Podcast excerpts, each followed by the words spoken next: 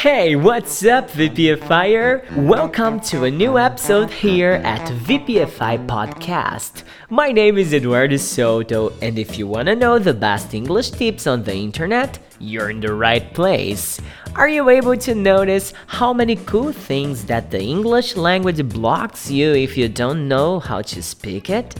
Or even better, if you already know English or consider to have a nice level of it, have you noticed how many different doors are open for you just because you're able to communicate yourself in English?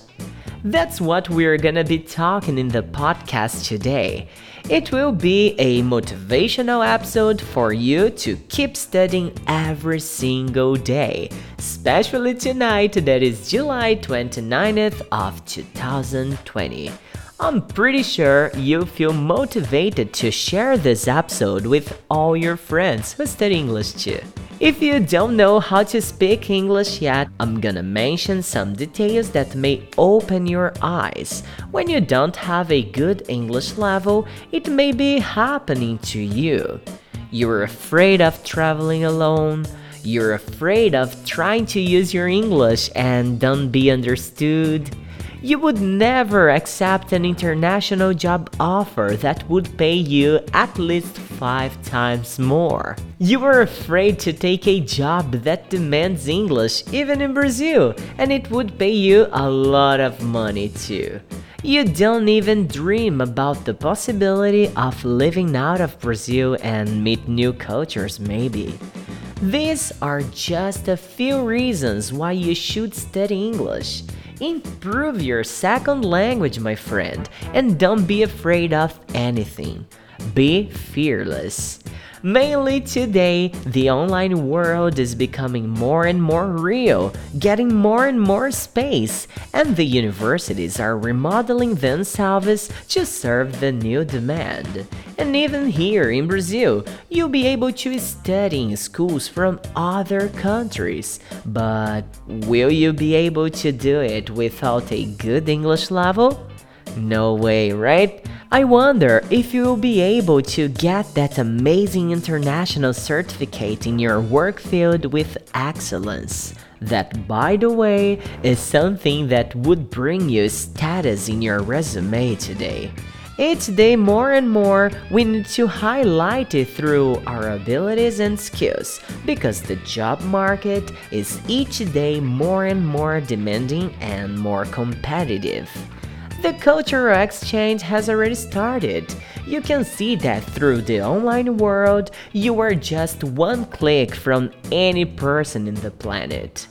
That's it. If you want to talk to the president of the USA, you can find him on Twitter, for example.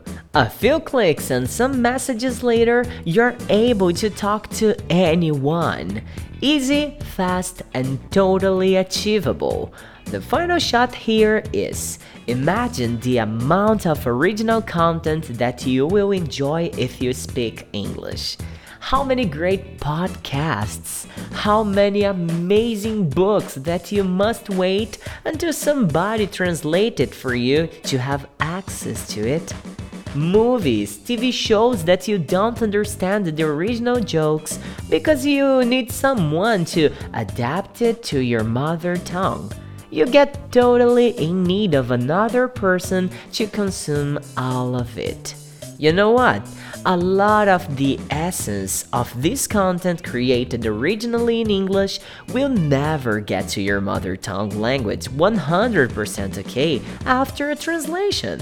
The guy can be awesome, okay? The translator can be awesome. And the translation work can be really, really amazing but nothing is more satisfying than being able to consume things in the original language and be capable of saying that your English is good enough to understand it. I'll leave you here today with this feeling to scream out to everybody that you are studying English every day, and that's why today you're better than yesterday, and tomorrow you'll be better than today day. After all, you're a VPFire, and you know that a little bit by day and your goal will be accomplished, right? You really enjoy our content, don't you? Help us get further and further. Be an official member of our VPFire Fire Army and help us sharing our links from our YouTube channel, our learning platform, and of course, our podcast episodes too. I want to know who listens to these episodes until the end. Then I decided to create a crazy hashtag to each episode. If you kept yourself listening up to here, send me a message anywhere with the hashtag almost bilingual. You can send me messages on WhatsApp. The number is plus 55 16 997 522487 and I'll add you to our broadcasting list. Or if you prefer, send us a message on Instagram at Você Pode Falar Inglês and keep this in mind, VPFire. A little bit by day and your goal will be accomplished. Eduardo Soto from VPFI out.